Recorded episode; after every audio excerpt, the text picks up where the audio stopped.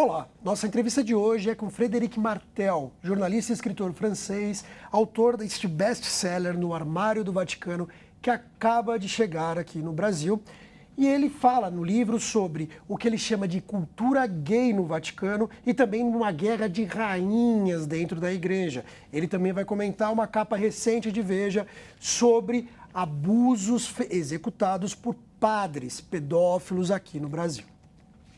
Bonjour, Frederic. Bonjour. Thank you very much for your time here in Brazil.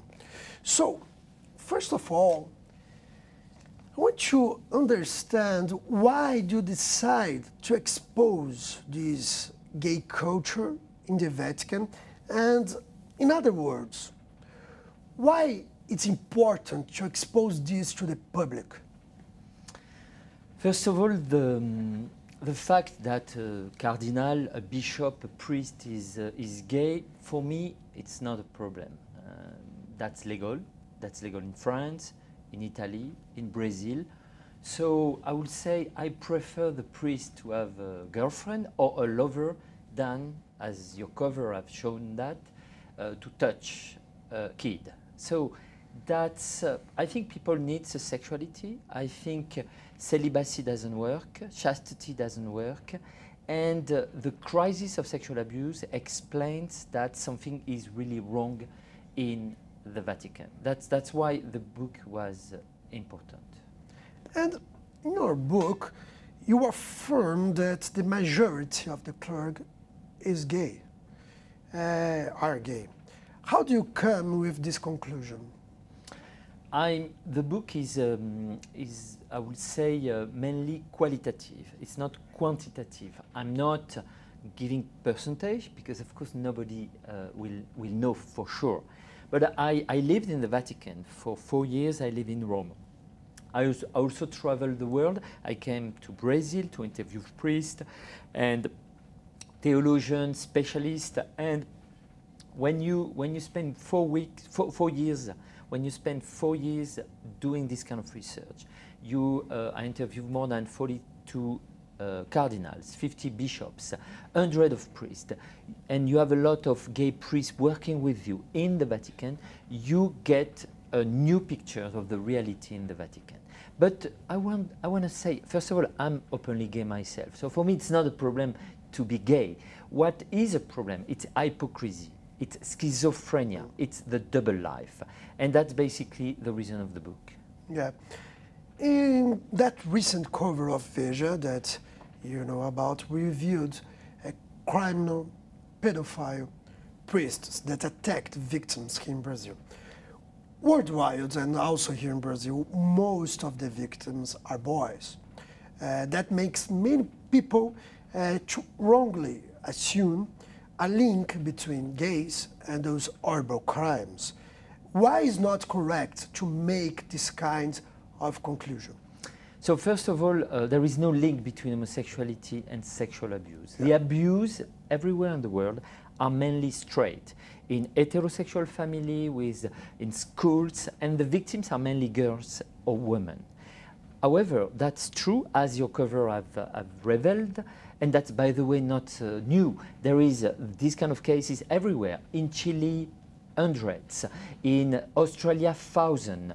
In, uh, in Mexico, in Colombia, in Argentina, in Cuba, in the US, in France, Italy, Spain, Switzerland, Germany. It's, it's everywhere. The church, it's basically in, in a state of destruction, like a Titanic going down in, inside the ocean.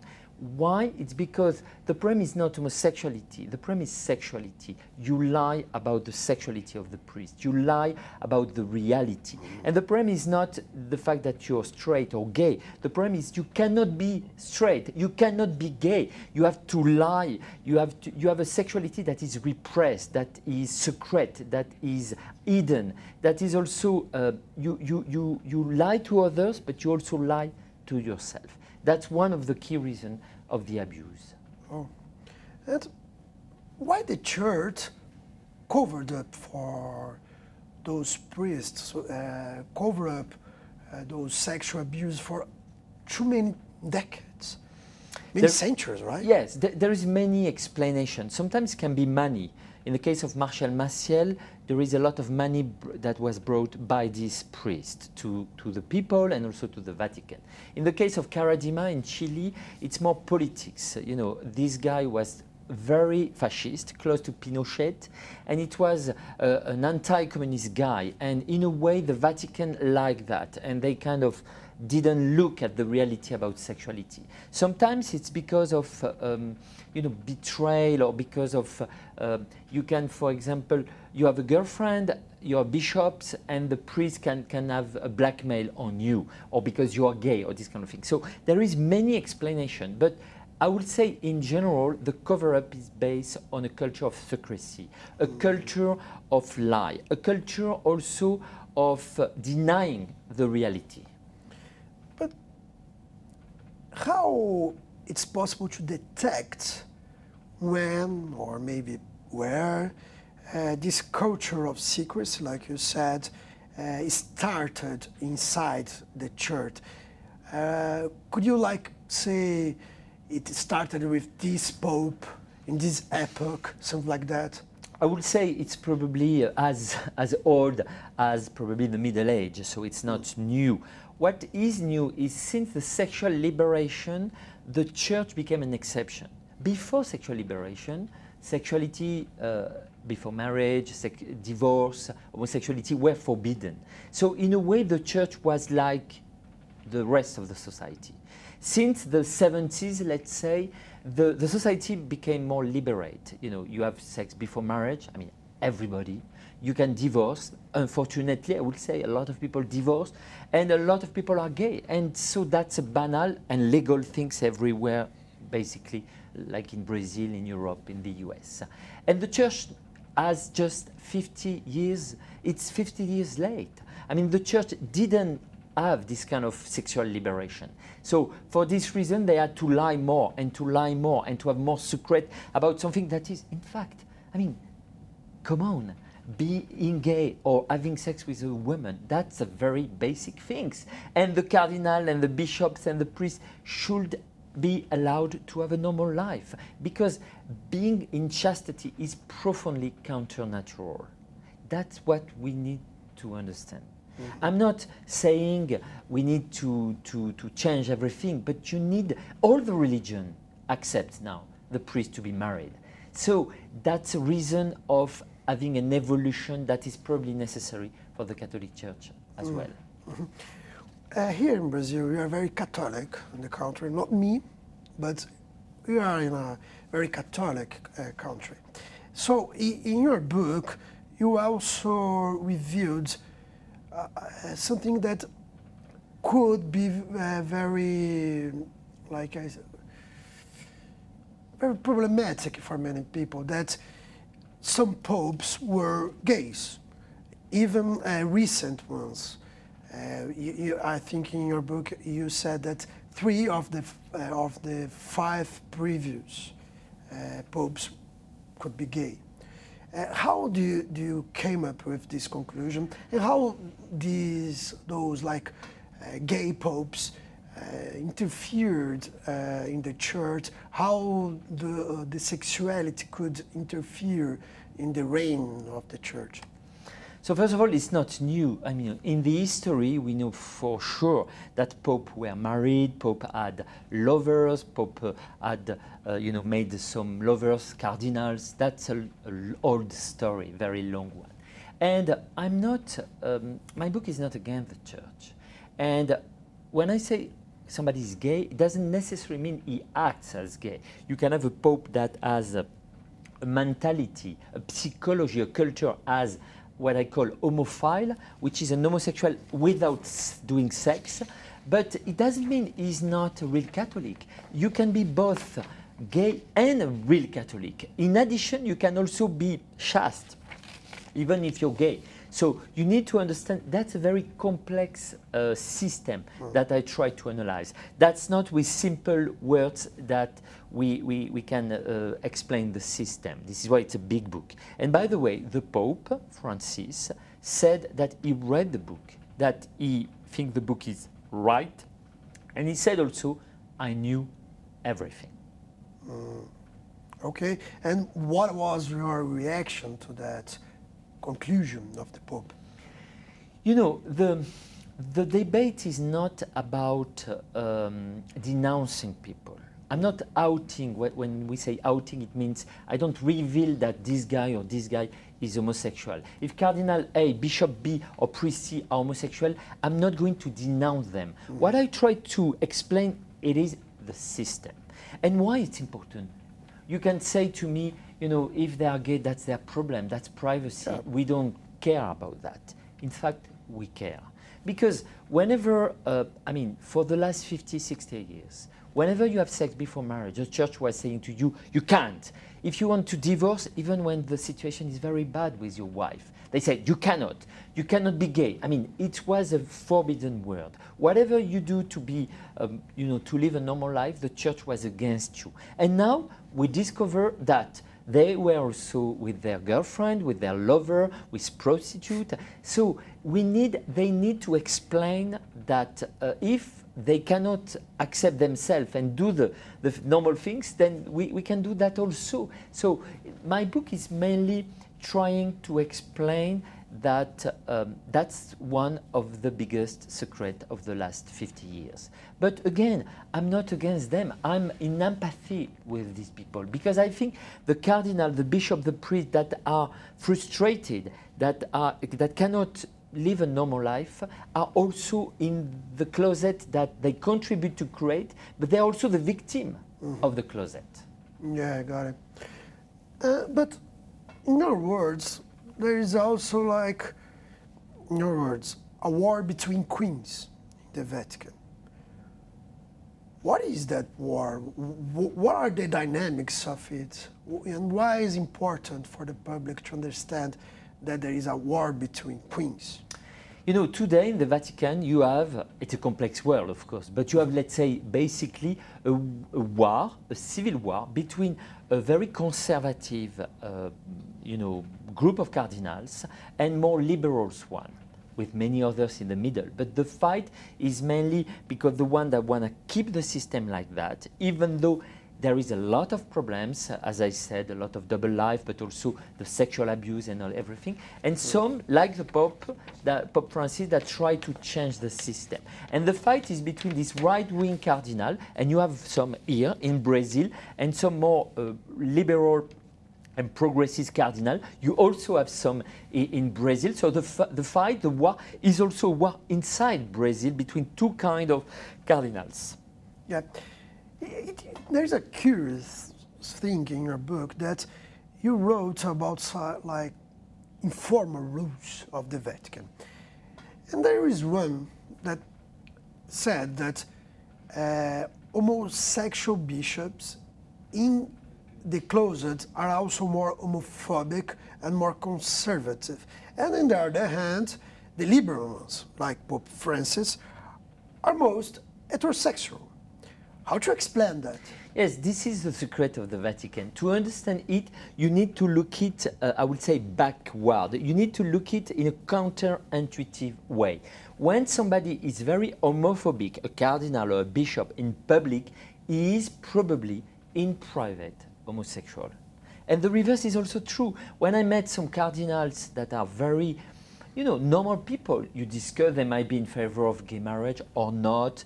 They can be, uh, you know, discussing this issue a normal way. I mean, you have the right to be not in favor of the gay marriage. I understand that. I'm, I'm for the gay marriage, but I understand you can be against. But you're just a normal person that uh, make a debate. You don't say that gay marriage, it's worst than everything. You go in the street and you, you make like a, an extraordinary fight about that. Then there is something wrong, probably, in your own life. And the rule is very simple. As much as you're homophobic, as much as, in fact, you are privately gay. it makes sense. A lot of hypocrisy, right? Yes, and that's... Hmm. You can see in Brazil it works also hmm. like that. And this is why, I mean, Francis, he he doesn't care if some cardinals or, or priests are gay. Privately, he's okay with that. What he really hates is when you're gay and homophobic, because then he denounces this hypocrisy all the time. Mm, okay. And talking about Francis, Uh, throughout the last years, uh, Pope Francis changed the way the Vatican deals with this culture, uh, both the culture of secrecy and also the culture of covering up sexual abuses. It changed a lot. There are many punishments for bishops, priests, worldwide, and here in Brazil also, we talk about that in Veja. Uh, is it possible to assure that now the Vatican is more rigid, uh, is more punitive with criminal priests or not? You know, everything is a question of uh, comparison. I think Pope Francis made some mistake, and he recognized that, especially in, in Chile.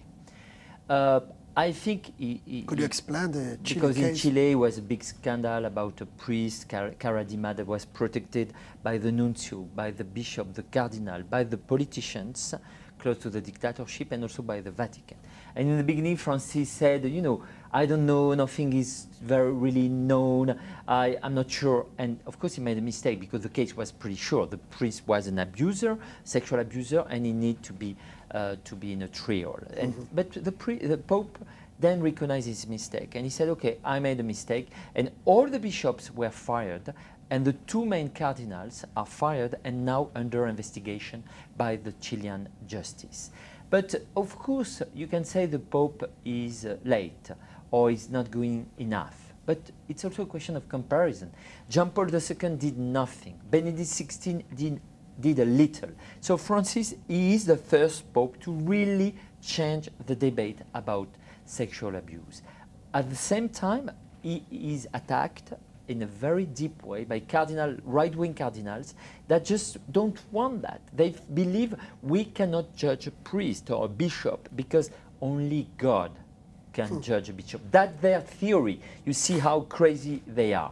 And so the Pope had uh, fired uh, uh, some of them, Burke, he fired Sarah, he fired uh, Muller, uh, he is in war with Brandmüller, with uh, Caffarra and Meisner that died recently. So that's a civil war. And this is why, in fact, you know, in the beginning, I was not a big fan of Francis. He's a Jesuit. You know, French people and Jesuit, we don't really like Jesuit. Long history from. Voltaire, Rimbaud, uh, Rousseau, and so on. Um, he's Argentinian. A Peronist, 82 years old. So that's not my kind of pope in beginning. But then I work, I met people, I saw the war. I, I was living in the Vatican for several years. And I discovered that this pope is attacked, is, is uh, criticized in a very unfair way by a lot of bishops and cardinals that are very right wing. And this is why I ended up, you know, I tell you, loving this pope. Yeah. You just talked about your impressions about the Pope, right? Uh, are you Catholic? Are you religious guys? Or You know, I was raised Catholic uh, until, let's say, 12, 13 years old, but now I'm, I'm not. I'm very typical French, what we call a secular uh, and laïc uh, person. But you know, it's very important in France, sorry to speak about my country, but in France, on one hand, you have the right to believe. That's a constitutional right. And people are protected because they have the right to believe. At the same time, you also have the right to criticize the religion and the right not to believe. So Thanks I'm the God for that, produce. right? I'm the produce of that. I'm not against religion, but I'm also I've also the right to criticize in a good way with arguments and a lot of work what the the Catholicism is about. yeah, and uh, like you said, you are openly gay, and you are a gay like a gay icon, a gay activist in Europe, especially in France. Do you think that being gay changed the way you note this uh, this scenario in the Vatican, and more than that, even how you became interested in this subject or not? The, the real question is, um, I mean, this book, as you mentioned, is a bestseller in close to 20 countries. It has been translated in, in more than 50 countries. And uh, there is thousands of articles about this book. Um, nobody said it's fake. Nobody said it's wrong. You can debate, of course, this page, this note, this footnote, this, this guy. But the overall pictures, nobody really discussed it. So why, if it's true, why nobody wrote this book? And it goes to your question. If you're Italian, you write this book, you have a problem with your publisher, with your newspaper, with your editor. If you are a Vaticanist and you do this book, you lose your job. If you are straight, you cannot understand. You don't have the code, you don't have the network. This is why a book like that has to be done by a French non-Vaticanist uh, writer that has the code. And I'm sorry to say, to some extent, the Vatican and also the episcopate, even in Brazil, are largely homosexual. Mm -hmm. And I connect with them very well.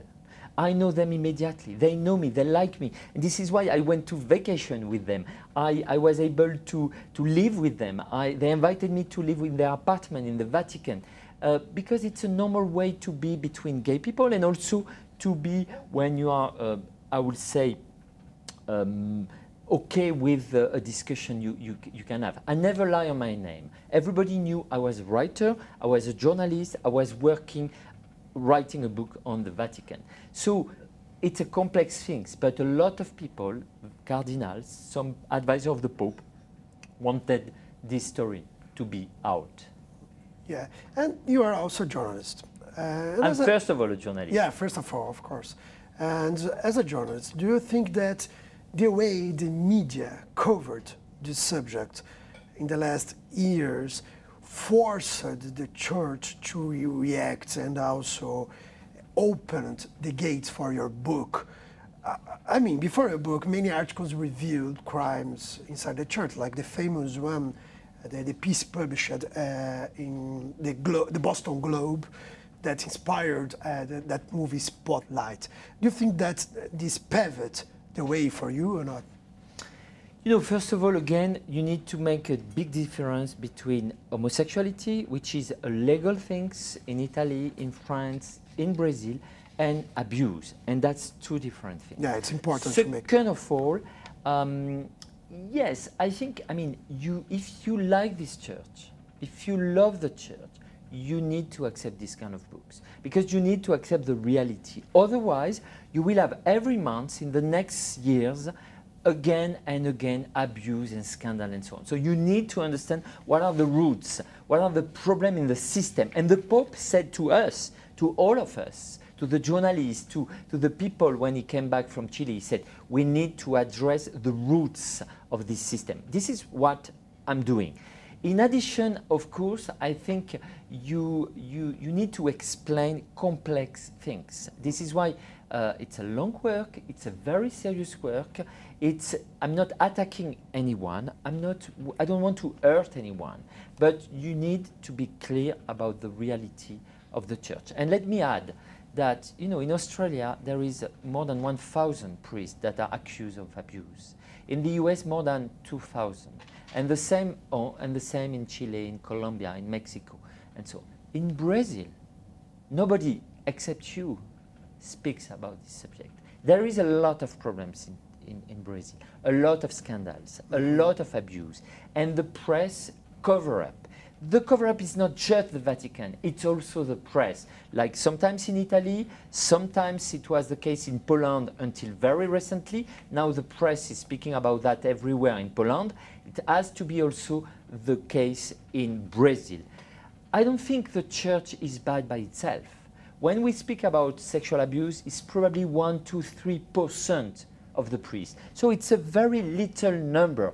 And to believe in the church means to attack this 3% to save the right one that are 90, probably 95%. And even if they're gay or if they have a girlfriend, that's not a problem for us. Sure. The problem, and we need to stop the confusion between sexuality with an adult with consent on one end that is legal and an abuse with a minor or even with an adult but without consent which is a crime and this distinction never been done in the church where there is a lot of confusion about that and in my book I make very clear the difference. Yeah, it's clear, it's clear.